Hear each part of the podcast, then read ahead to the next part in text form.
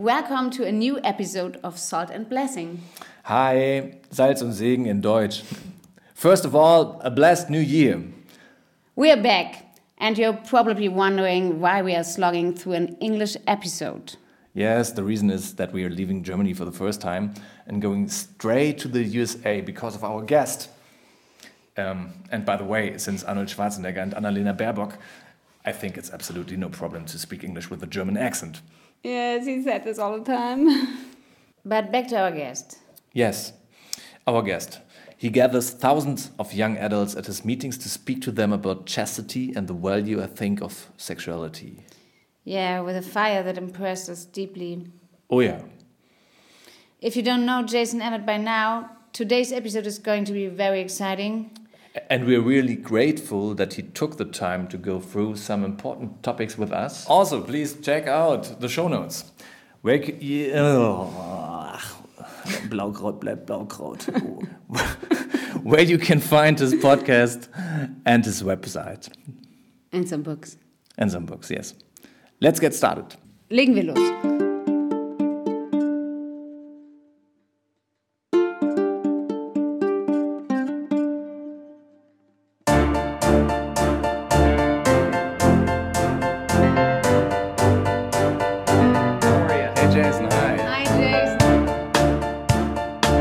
Be happy to. In the name of the Father, the Son, the Holy Spirit. Amen. Amen.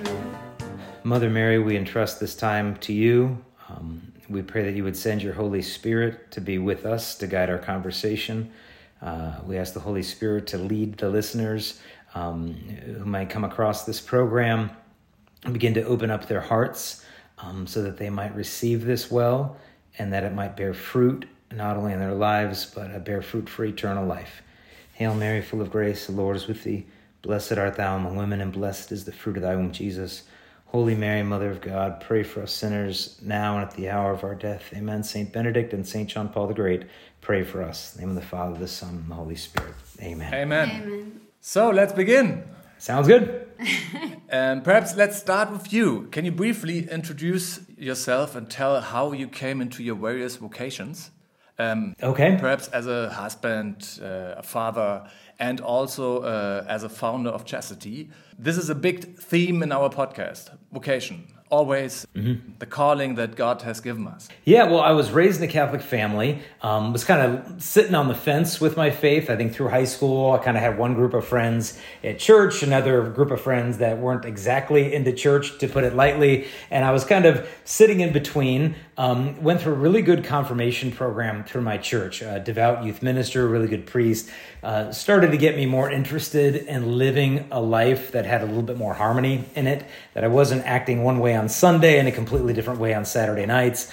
Um, and then I ended up going to a fantastic Catholic university called Franciscan University of Steubenville. And that was a really deepened the conversion experience for me. And I started doing a little bit of ministry work there uh, where I was leading high school retreats. And the, the, young people would really share with me the struggles they had uh, with relationships in particular and sexuality and I realized they just didn't have any guidance in that area of life and just a lot of unnecessary heartbreak and hurt there. Um, then I was also doing crisis pregnancy counseling where I was talking to women who were contemplating abortion, meeting them about 45 minutes before their abortion appointment. And I just started feeling late. Like, why am I meeting this woman now? And she's 23 years old. She's getting an abortion in less than an hour why am I meeting her now? Why couldn't I have met her when she was 14, 15 years old? Because maybe if she learned about chastity then and real love, she never would have dated this guy to begin with and be in this difficult situation today. So I felt like everyone was looking at the supply of abortion, but no one was questioning the demand for it. Like, where's this coming from? The, the fuel being on chastity. And so I started sharing with the young people what I was learning in college of John Paul II's writing, uh, Love and Responsibility, Theology of the Body. And the kids just, they ate it up. Uh, Steve Jobs, who created uh, Apple, he said people don't know what they want until you show it to them. And it seemed like that was the case here that they had thought they knew what chastity was. Oh that kind of neurotic medieval repressive attitude towards sex. But then when they realized wait this is the virtue that frees me to love. This is the virtue that frees me to know if i'm really being loved. And so i started sharing that with the kids and uh, they, they really received it well. Um, and so I started speaking in high schools and universities and parishes. Then, in the midst of doing that work, uh, I met Crystalina, and we got married a few years later and continued doing the talks as a married couple. And now we've got eight kids. Um, I've been married for 19 years. And, you know, at the time in college, I, I, was thinking, okay, am I called to be a priest? Am I called to get married? Um, and kind of I felt, started guilting myself into a vocation of the priesthood of like, well, okay, well, if you're a Catholic guy, then you're supposed to go to seminary first and give God your first dibs. Um, but there just wasn't peace there. And I think the reason what it was is that I didn't realize that God's desires he gives to us are his gift to us. And so my desire for married life and the fatherhood and to be a husband wasn't me turning away from God. That was a, a sign from him that that's what he had called me to do. And so I was able to get married, uh, blessed, as I said, with eight kids, and then been doing this ministry now uh, full time for 25 years. Wow. Okay. Let's move on to your ministry how do you manage to spend quality time with your kids with all your ministry travel? Mm -hmm. yes your chastity talks take you all over the country um, as we have seen. Um, how do you manage that? Uh, i remember a priest once said that in order to be an effective apostle the most important word you need to learn how to say is no um, no, I won't give that talk. No, I won't speak at that retreat. No, I won't write that endorsement. No, no, no, no, no. Um, and that can be hard because you just want to do, do, do and save everybody in the galaxy. But uh, I remember another priest said to a friend of mine, don't become a street light only for your house to become dark. And so it's so easy to be a saint outside of our vocations. But that's where God is calling us not only to sanctify us, but to sanctify the world by doing what He's entrusted to us. Obviously, easier said than done. But what we've done as a family, is we've set limits uh, in terms of my speaking. Before I got married, I would sometimes travel up to 28 days a month, uh, you know, going from this city to that city. And as a young single guy, that's fine. Go out for two weeks, come home, do some laundry, you know, go surfing with your friends, then go back to the airport the next day. It didn't matter. Obviously, with kids, we had to change things. And so what we started doing is say, okay, well, what what's a healthy balance? And so we decided on eight or nine days a month, but no more than two nights at a time. Except for pilgrimages, you know, or international trips we'll do once or twice a year. Those can be longer, but even those months, we won't travel more than that many days. They're just clumped together. And so a typical week would look like I'm home for a week, and then I go away for one or two nights. I fly into a town, I'll do one or two talks that night. I'll do three to five talks the next day wake up the next morning, do one or two more high schools, back at the airport and home. So I've been away from the family for two nights, but I just gave like seven presentations. And then I'm home for a week, week and a half, and then off for another short burst of intense talks. And so we're able to reach pretty much just as many kids. We're just more efficient in the time that I spend away from home. And so if someone calls us after those nine days are full and says, Oh, we've got a conference coming up next month, there's going to be 5,000 kids. Can you come out? We look at the calendar. We've already had nine days. Sorry, no oh, but it's 5,000 kids. Well, we'll get them next year. You know, next, you know, May is open because you can't sacrifice your marriage on the altar of your ministry.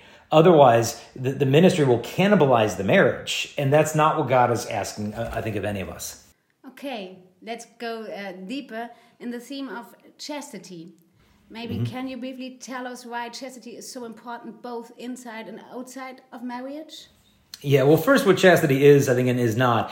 Um, people get the words abstinence, chastity, and celibacy kind of all mixed up. Um, abstinence just means the absence of something, so no sex. That's all it means. So if you told me that some guy was abstinent, that wouldn't really tell me anything about him. Okay, maybe he's abstinent because he's saving sex for marriage. Uh, maybe he's abstinent because he can't find a date. Um, maybe he's abstinent because he's dead. Like, like, like it doesn't tell you anything. It's just what he's not doing. Um, celibacy, yeah, I mean, celibacy is the state of not being married. That's what that word means. Um, and so you could be celibate but not abstinent. Um, you could be abstinent but not celibate. So, like, there, there's some distinctions that need to be made there. But chastity is different than these things. Chastity is a virtue, um, kind of like courage or honesty, that applies to our sexuality. It's using the gift of sex according to God's plan for it, according to your state and life. And so, as a single person, chastity would involve abstinence, but it would involve more than the absence of sex. It would involve the presence of the purity of heart okay, yeah, technically I'm still a virgin, but am I looking at pornography? You know, listening to degrading women of music uh, in music? Like, am I am I really pure of heart, or am I just legalistic of saying, okay, I'll save sex for marriage, but I'm going to do all this other stuff? That's not what chastity is. And so, chastity inside of the sacrament of marriage would be that reverence for the gift of sexuality within marriage. And it would involve things, obviously, of being faithful to your wife, not only in terms of other people, but in terms of pornography, uh, in terms of also God's plan for planning your family, that you wouldn't be using things like contraception. But if you had to space out pregnancies, you could use something like natural family planning, where you're not contracepting. You're still, when you come together as one flesh, are doing that according to God's plan for it and you're able to plan out a family that way without the chemicals and the drugs and the barriers that God never designed to be part of the sacrament of marriage. And so it is demanding, and I would even argue chastity in marriage could be more demanding than chastity prior to marriage. And some people will say, "Oh, well, all these demands of no pornography and natural family planning, that's that's too much to ask for in marriage." And they blame NFP or they blame the church for why it's difficult but God isn't hasn't asked us to do anything that's impossible, and it's a lot easier to blame something outside of us instead of realizing maybe I'm kind of a selfish person when it comes to my sexuality. You know, maybe I've formed some addictions I don't want to heal. Maybe I've retained an affection for my sins that I don't want to cut off. And it's a lot easier to blame the church, blame natural family planning, instead of thinking maybe God is calling me to heal and to grow in this area of life. And so chastity really defends love. As a single person, you know, if you, a girl tells her boyfriend, I'm not going to do that until I'm married, and he leaves her because of that, well, great. It just reveals that he never really loved her. He only loved the pleasure he was trying to get from her. And so chastity frees you to know if you're being loved, and it also frees you to love. Because if you can't say no to your sexual impulses, then saying yes to them really means nothing. Okay. Love leads me directly to the family, back to the family. Um, how do you live your faith as a family? Do you have any tips for parents on how to bring the faith closer to the children in this secular society? Yeah, I would say for one, obviously Sunday Mass would be the place to start. Going to Sunday Mass. Most of you are already doing that. Grace before meals. Okay, great. Some of you are already doing that. Keep that up. Um, evening prayer together as a family. Sometimes it could be a full rosary. Sometimes if things are a little crazy, hey, let's pray a decade of the rosary. Let's just pray with each kid individually before bedtime. Um, but most importantly is making sure as a parent you have an interior life of prayer um, independent of Sunday Mass, that you're getting up a little earlier uh, to spend some time with God, that you're doing your nighttime prayers as well, because the kids will see that stuff. I think it was, I think it was Saint John Vianney who said that if the parish priest is a saint, the people in the church are going to be holy. If the priest is holy, the, the people will be devout. If he's devout, the people will be good. If he's good, the people will be lukewarm. And if he's lukewarm, the people will be godless. And I think the same is true in the married life that, you know, a, a father is called to be a domestic priest over his family. And so is he pursuing God in his own life or just expecting his kids to do that? Now we have to be realistic in terms of our expectations with our kids' spiritual life. And well, what's realistic? Well, what were you capable of a seven year old in terms of your interior life of prayer? Be realistic, you know, just teaching this the simple how to have a relationship with Jesus, the prayers, and living it out is important. Now, in terms of the sacraments, maybe you could go to confession as a family once a month, you know, or mom takes the, you know, some of the kids one weekend, you take them another weekend, and for them to see you as a parent in line for confession it's not just something that gets taught in religion class, they see it with their own eyes. Like, oh, even dad needs to tell his father he's sorry. Even mom needs to tell her mother, the church, she's sorry. So it's not something they're just spoon fed in religion class. They see it with their own eyes. It's kind of faith by osmosis. Thanks. Yeah, um, you have already spoken in front of thousands of young people. Um, how do you manage to appeal to them? For us in Germany, it's incredible. Yeah. So many young people, and um, they want to hear from God, from the love. Yeah. They are um, they are happy to hear this. And mm -hmm. here in Germany, we have not so many young people. I think they want to hear this stuff. Yeah, they, they do. And I, and I think the most important thing to share it is to live it in our own lives because kids want to see authenticity and they want joy. And if you're living chastity, you're gonna you're gonna have those things. And obviously, we we all have our own battles and whatever. But be, be authentic with these kids. It's not like I'm standing in front of now. You need to do this and you need to do that. It's more like, hey, I this and I that, and here's something I struggle with. And you know, I first got exposed to pornography when I was in grade school, and then you know this is I feel what it did to me, and then here's how I broke free from that stuff, and here's my story and my dating relationship kids kind of like that approach. It's like, oh, okay, I can just sit back and have a popcorn and listen to your, you know, dysfunction in your own life, as opposed to you've got it all together, and now you're going to lecture me how I need to break up with my girlfriend. No thanks. And so we need to be able to walk with them in authenticity and vulnerability. And they want to be challenged. They do. They don't want to be pandered to. They don't want to be talked down to. Uh, I remember so many people were drawn to Pope John Paul II and another priest described him that he was happy and demanding. And that combo is potent. That this is a joyful person, but they're challenging me beyond what I even thought I was capable of. Maybe they see something in me that I don't see in myself. And so after speaking to about 2 million people in person over the last 25 years, we've never once had a disrespectful audience. Never. I mean, we'll come in sometimes and they're grumbling, oh, you're dumb, sex talk, whatever. But once they see, we're not shaming them, we're just being real with them, their defenses come down and they realize, wow, this is what I want. Because this hookup culture, the addiction to porn, uh, I'm not happy living this. This is not granted me the fulfillment that I thought that it would, but I always thought that I was the problem maybe the problem is what the world told me love and sex is supposed to look like. And so we need to be bold and go out there and authentic. And I think the kids will gravitate to that. Okay. By the way, uh, do you have a spiritual director? Yes. Mm -hmm. Yeah. Maybe you have some hints about this?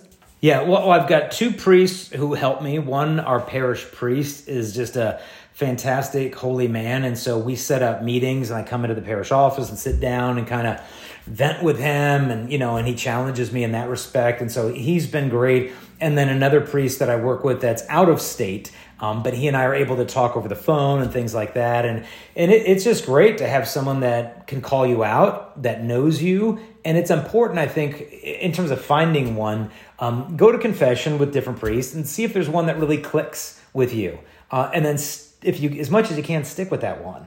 Because if you're hopping to a different priest every single confessional, uh, every time you go to confession, it's kind of hard for them to smell the trail of your sin and uh, and they think, oh, I'm giving them that advice. Hopefully that worked, and then they don't see you again for six months. It's almost like if you're playing a sport and you change your coach every month, you're not going to make a lot of progress. And so shop around a little bit. And and granted, maybe he's super busy and he's not available for official spiritual direction, but he's there on Saturday afternoons for confession just start using that as a beginning of spiritual direction if the one you like you know may not be available. Just meet him there in confession and i think that'll be a, a really good way to go. Because if you want to progress in any sport you got to find a coach that can know your weaknesses and your strengths and so it's it's super helpful to have people like that in your life.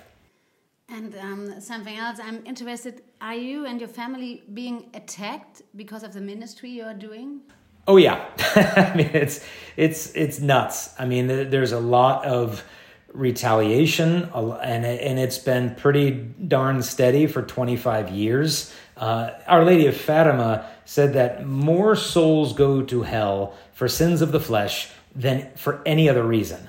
And if that's true, then he's going to be extremely opposed to doing this type of work. In a sense, you're kind of reaching into his mouth and pulling out his lunch, saying, No, you don't get to have that one. And, and he's going to bite back and there's going to be retaliation. And so, the, but the most important thing when it comes to spiritual warfare that I've discovered is uh, living in a state of grace. That if you step out of that place, you're opening yourself up to all sorts of attacks that don't need to happen. You're going to get enough attacks as it is living in the state of grace is the greatest buffer. Um, and then beyond that, the sacramentals, praying the rosary, going to daily mass, Eucharistic adoration, and asking other people to intercede for you. So every place I go, I ask the crowd, hey, would you please pray for family and all the young people we speak to?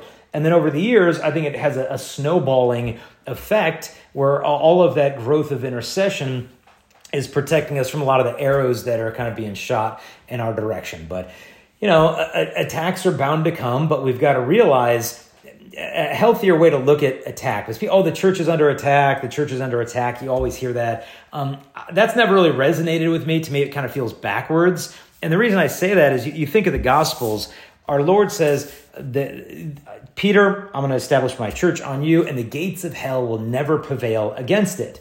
Um, notice it doesn't say that hell will not prevail against the gates of the church. Hell is the one that has the gate. A gate is a defensive structure, right? Now, nobody gets attacked by a gate. You storm the gate. And so the church is the one on the offensive. And the idea that the church is under attack, it's almost like watching like a movie like Jurassic Park and kind of, you know, dinosaurs chasing someone through the jungle at night and they like they throw their flashlight at the Tyrannosaurus Rex and then you're like, "Oh, the dinosaur is under attack." It's like no, no, no, no, no, no. the church is the one marching toward victory. And yeah, there's going to be retaliation, but even Christ has this attitude. You know, he says, unless the unless someone binds up the strong man, you can't really enter his house and plunder it. But uh, first, you can bind up the strong man, and then indeed you may plunder his house. And so what he's saying there is that Satan is the strong man, and one stronger has come Christ is binding him up and now plundering his house, taking back the kingdom of God, what belongs to him, restoring and redeeming his children. And so the church is the one on offensive. The hell is the one that has the gates. And so we've got to understand when attacks come, it's retaliation, it's retribution, but the victory is already won. It's a beauty in, in your words because we work with several groups in our ministry. Um, sometimes we also also notice how spiritually contested these weekends and meetings are. Um, mm -hmm. uh, and you work in an area that helps thousands uh, discover or rediscover um, their Christian sexuality um, and thus identity, I think. Um, so mm -hmm. you, you carry a big target on your back uh, for the enemy. It, yeah, and, and we've moved uh, closer to family to be able to have support you know, because of how crazy things can get sometimes. Uh, you know, initially when we started the ministry, we had no family in town, and it just got so intense in terms of the attacks. We had to actually physically move just to have the family support. So it's not just you know, Crystal and I against the world. It's like we've got a family that's be able to support her when I'm out of town and things get crazy, that she's got someone five minutes away that can come and help out. And so we've got to make sure that we're taking advantage of the natural means that God has given us for support um, instead of just trying to go Lone Ranger with everything on our own. Yeah, I want to talk a little bit um, about pornography. Mm-hmm. What do you say in our society? Often the young people come and say, "Hey, but it's so normal." What can you say against this if they don't see the wounds? Yeah, yeah. I mean, you know, people try that. Oh, sex is natural. Porn's not a big deal. Like, yeah, I mean, sex is natural. Watching it is really not natural, though. I mean, imagine, you know, if you decided to go 10 o'clock at night over to your next door neighbor's house and you kind of look through the bedroom windows to kind of see what's going on in there. And then, you know, the husband comes to you with a gun, like, what are you doing? And you're just like, hey, relax. Sex is totally natural. I'm just kind of watching here. It's like, no, sex is natural, but watching it is creepy. Okay. Like, that's not natural. Like, you're not invited to be part of this event going on here. So, yeah, in fact, the people that talk the most about how natural sex is are the people least likely to have natural sex. They're the most likely to use contraception, pornography, and everything you can to make sex unnatural. They're afraid of what sex really naturally is and what it says. Because what it naturally says is, I give myself completely to you, I am all yours. It's the wedding vows made flesh. And so that total gift of the body, sex, should correspond to the total gift of the person, which is marriage. And then when we take the gift of sexuality out of the confines of that total gift of self, it's like taking a goldfish out of its bowl of water. Hey, fish is good. I take it out on its own. It can't survive out of that. And so the church's teachings on sex is just simple. It's that, you know, love, marriage, sex, and babies go together and in that order. And when we start separating those things and switching the order and pulling things out, civilization itself begins to crumble. And I think pornography really only exists today because of how little it shows of the woman. If it really showed the full woman, the whole industry would go bankrupt overnight. And what I mean by that is all you see of the woman is body parts. Like that's all you see of her. You don't see that that porn star was sexually abused when she was eight years old by her uncle. When she was 15, she was raped. By 18, she had lost all faith in love and in men, and she got involved in, you know, sharing some pictures online, and it ended up turning into a business. And she is addicted to drugs and alcohol to cope with all of this. In one of those porn videos she filmed three months ago, she did become pregnant. The baby was aborted six weeks later, um, and she is struggling with self harm and a bit of depression. And now here's her porn video for you to enjoy. If you really saw what was going on in her full life, you would be aghast. You would be repulsed by the fact that you were taking pleasure in the degradation of your sister and humanity. So don't show all that stuff. Just make it look like, hey, she is just a sexually liberated woman and she is just thrilled with this arrangement. No, th- this is this is not her being loved. This is her being used, and so that's why Pope John Paul II said that God has entrusted to every man the dignity of every woman, and so it's kind of like smoking. I mean, smoking back in the 1970s was like, hey, you know, this is cool and this is harmless. I mean, there were ashtrays in all the cars. You could smoke on airplanes. It's just the way it was. And then the studies coming out of like, oh, wait, it does what to your lungs? Does what to your heart? Your lung looks black after. Like, ooh, yuck. Like, once the, the, the real full effects were revealed, it lost a lot of its, you know, cool factor or whatever. And I think the same, God willing, will happen with pornography when we realize, hey, this is not sexual liberation. This is slavery. Not only is the woman getting used, you're getting used by the porn industry through the woman. You think you're free to use the stuff, but the longer you look at it, the more enslaved you become. And then your capacity to love just atrophies. It just shrinks away. And then if you never get over this stuff, like as a man, I, I don't know. Like, I don't really think you'll ever even make love to your own wife. You're just going to use her body as an outlet for your lust. And trust me, a woman's heart can tell the difference between a man who has self mastery and can make a gift of himself to a woman and a man who sees women as simply outlets for his lust. There's so much power in the way that a woman presents her body to a man, and there's so much power in the way that a man looks at a woman. And that's why, if we can restore to our sexuality this sense of reverence and awe, it's not about killing passion. This is about really setting it ablaze. That you're not, you can see the person, not just the collection of body parts. This is why lust destroys intimacy. Lust blocks intimacy because it's a reduction of the person to merely their sexual value. And that's why nobody's satisfied with it. And so when it comes to pornography, we've got a duty to get rid of this junk. And as single guys, it's like, oh, I'll get rid of it later. I'll get rid of it later. The longer you stay in it, the harder it is to get rid of it. And like, who do you really want to be? Like, do you really want to be 15 years from now, like some porn addicted 35 year old guy who's got to slap his laptop shut when his five year old daughter comes in the room? My guess is you don't want to be that guy. And so get rid of this junk now and learn how to heroically love women rightly. But if somebody is struggling for a really long time with mm-hmm. pornography, and maybe this person want to stop it, but she can't. What do you say? Yeah. Yes, because sometimes we have yeah. the problem that someone who just can't get out of porn um, gives up on himself. Mm -hmm. Most of the time, um, perhaps he has gone through many Christian programs, read numerous books, um, but it just doesn't get any better. Um, do you have any thoughts or advice on this? Yeah. The, three things would come to mind. One is a lot of times when we're trying to break an addiction, it's like having two magnets very close to each other. It's really hard to start separating them. Once there's a little distance between it, it's like, okay, th- this is doable. But the devil wants us to think it's always going to be that hard all the way along the journey. And we give into discouragement easily and we kind of throw the towel in because we haven't gotten past that initial month or two or three of sobriety from the stuff. And so, first, uh, avoid discouragement and losing your peace. If you stumble, get up. So, s- step number one, you may be struggling a lot because you've been doing this by yourself. Um, do you have accountability? Do you have someone who has access to your computer, internet history, that when you fall, they get an alert? You know, or are you just trying to really just do it Lone Ranger? I'll, defeat this on my own. Well, I've had guys tell me I've tried everything to break free from porn, and for 10 years I keep messing up, and you're the first person I've ever told. it's like, well, if I'm the first person that you've ever disclosed this to, then clearly you haven't tried everything, let alone the most important thing.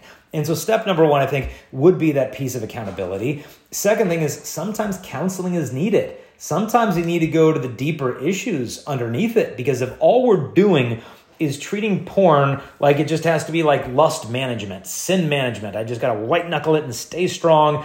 It's almost like you got a weed and all you do is you keep cutting the leaves off. And then the week later, the, the weed is back. You cut the leaves off maybe we have to go under the soil to the root system of what is fueling this lust. And when does it trigger? Like, when are you messing up? Is it when you're bored, lonely, angry, stressed out, tired? You might be like, yeah, yeah, it's, it's when I'm bored and when I'm lonely. That's when I'm turning to this stuff. Okay, well, there's a legitimate unmet need there. You need activity, you need fellowship, you need to act, you need to go do stuff. And so instead of just turning to porn as a false consolation, meet those needs. Okay, I'm lonely.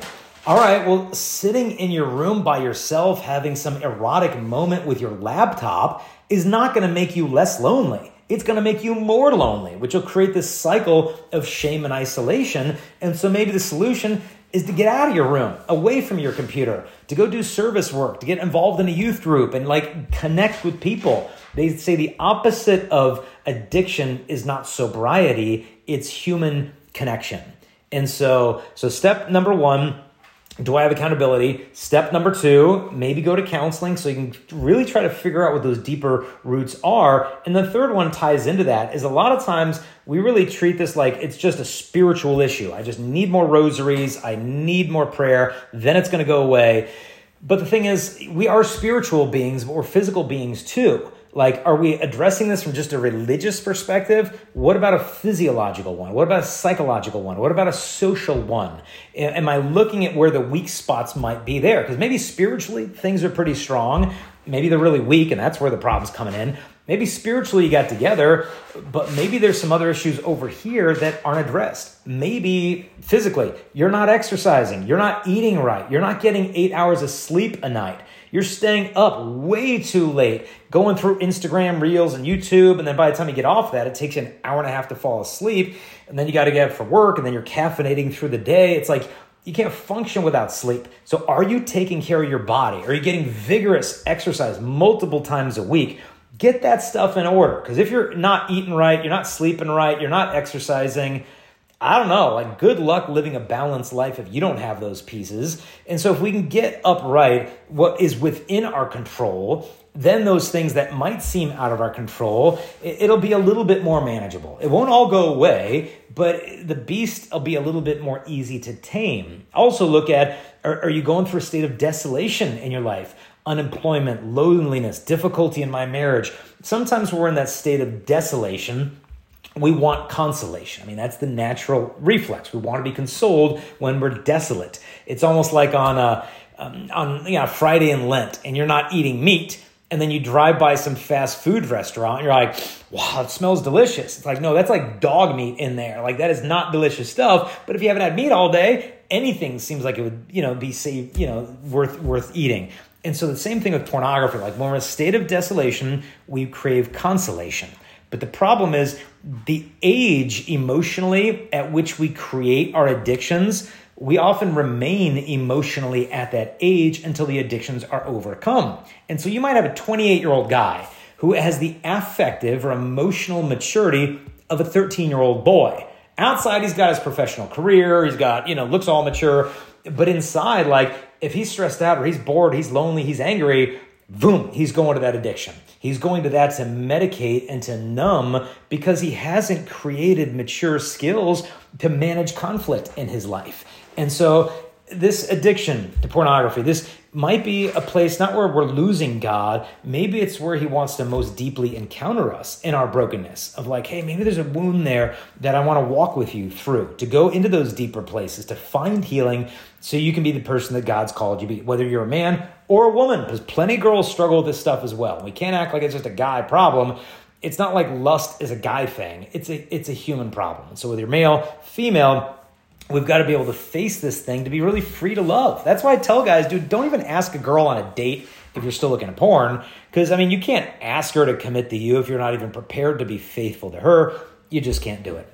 Okay, next topic. the church comes more and more in contact with homosexuals and transgender uh, people. Um, what response do you think the church should give to these people? Well, I think the world tells you, like, if you experience same sex attractions or transgender inclinations, you know, you really only have two options, right? Like, if you have same sex attractions, you can either hide in the closet out of fear that if anyone knew you had those feelings, they'd hate you and be bigoted against you. Or if you don't feel like living in a closet, who would, come out of the closet, embrace your sexual attractions as your identity, forget about God, the church, the Bible. You do what you want with your body. Gay pride or gay shame, what's your pick? Now, a lot of people might feel kind of stuck here. It's like, well, I don't want to throw away God, but seriously, live in a closet, shame? Why do I have to be ashamed of something I never chose to begin with? It's not like I woke up today. Oh, it's you know Tuesday. I'll be attracted to guys today. It, it doesn't work like that. Um, but then they think, well, I guess do I need to get rid of God? What if those aren't the only two options? What if there's actually a third option of chastity?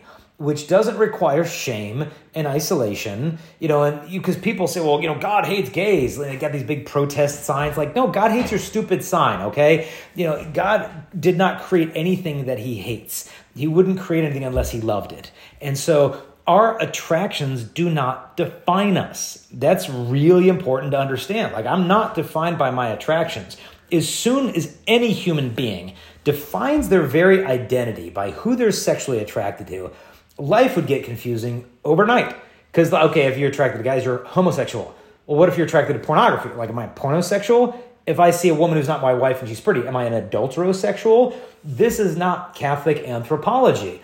If you experience homosexual attractions, your identity is your beloved son or daughter of God because our behavior will flow out of our identities. And if our identity is our sexual impulses, then we'll think our very personhood is being stifled if we can't express that in a genital way. And so, but the idea that, well, wait a minute, so you can experience these attractions and not necessarily act out on that and not live a life of misery, loneliness, and repression. Those people actually exist who are happy and chaste. No, that can't be. They're, they're unicorns. Like they don't exist. They exist. I'm friends with lots of them. They've lived the lifestyle and it didn't really deliver what they had been promised it would. And now they're practicing chastity and they're actually really happy and they're striving for holiness and sainthood. And I greatly look up to these people. They're not in living in self denial and repression, they're living in self mastery and they're actually happy, holy human beings. There's a website called Eden, like the Garden of Eden, EdenInvitation.com where some of these young people start a website, a ministry show, no, like this is very livable. This is a very beautiful life. And we're striving for holiness and we're happy and we're authentic with ourselves and our attractions and we're pursuing chastity. But these people really need to be seen um, in terms so that people can believe it's doable. Um, in terms of the transgender issue, obviously we need to be very sensitive because I think unfortunately we've dealt with this issue like it's just an ideology that needs to be disproven and defeated. And it's just like one side arguing against the other side. It's almost like a husband and a wife bickering, but then there's a kid sitting at their feet that feels totally invisible. And to me, that's like the person experiencing gender dysphoria who feels like everyone's fighting about the issue, but nobody's actually talking to them. Nobody's really listening to them, listening to their story of what they're going through.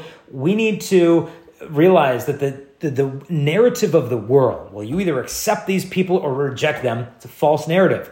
There's also something called accompaniment, where we walk with these people in truth and in love, not in false compassion. Oh, you do you, do whatever you want to do. No, loving them enough to speak the truth to them, but walking with them, being a part of their lives instead of treating them like they're a second class citizen in the church, like they have leprosy or something. No, gender dysphoria is a real thing. Unfortunately, the world really just offers them one treatment pathway. Well, change socially, your pronouns, your name, your clothes, your restroom. Then you could take cross. You could take puberty blockers. Um, you know, these are drugs given to chemically castrate male sex offenders. And they're giving it to like 9, 10, 11, 12 year old girls, boys. But then when the kids go on these drugs, they say, oh, it's just a pause button. That's not a pause button, that's a fast forward button to cross sex hormones because nearly 100% of the time the kid will go onto that after puberty blockers, which sterilizes the kid for the rest of their natural life. And so they put the kids on these drugs, you know, or even the young adults on them or adults But the thing is, if you want to maintain that masculinized or feminized appearance, you have to stay on those drugs for the rest of your natural life. Well, if a woman goes on testosterone for five years, she's going to have to get a hysterectomy because how her uterus will atrophy. The amount of testosterone now flowing in her body is the same as if she had an androgen secreting tumor in her body. And so we're inducing diseased states into the body. And then if that's not enough, then we'll go, go have your surgery.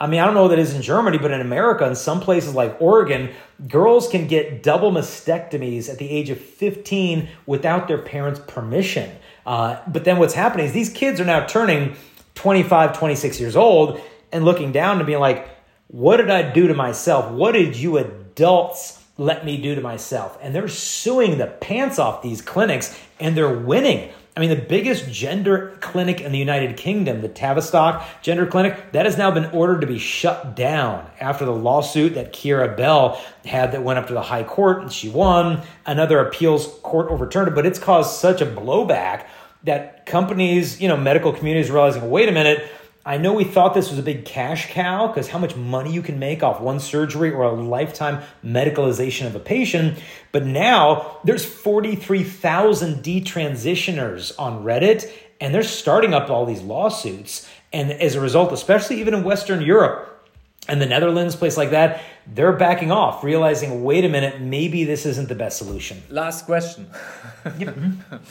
Can you briefly describe the situation of the church in America? That's uh, really interesting for us because here in Europe, especially in Germany, we are, um, as you said it, um, in a very difficult situation.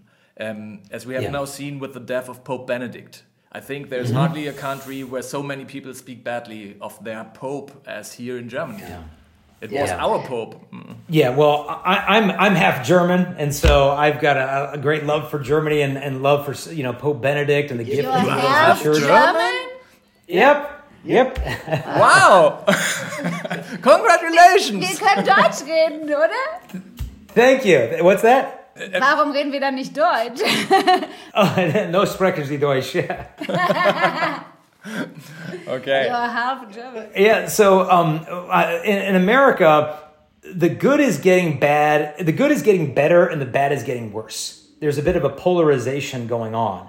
I was just at a conference this weekend called Seek, um, and this is a college conference uh, during the winter break when kids don't need to be at school or at church and they open it up to college kids. The Catholic Conference, five days of Catholic speakers, Eucharistic adoration.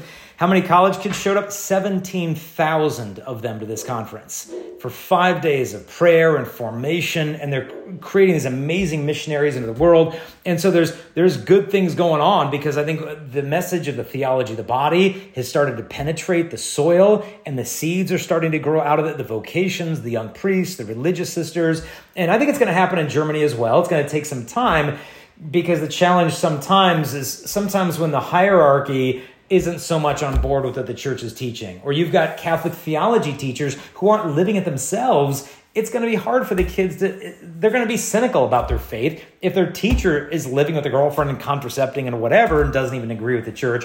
And so it's going to start with the families, just creating holy families. Uh, but I've got great hope for the church in, in Germany because the more the young people are deprived of the fullness of the truth, the more they're going to crave it. And then when they hear it, they're going to cling to it and they're going to proclaim it from the rooftop. So, so I think good things are bound to come. We've just got to be keeping to speaking the truth. Wow, thanks.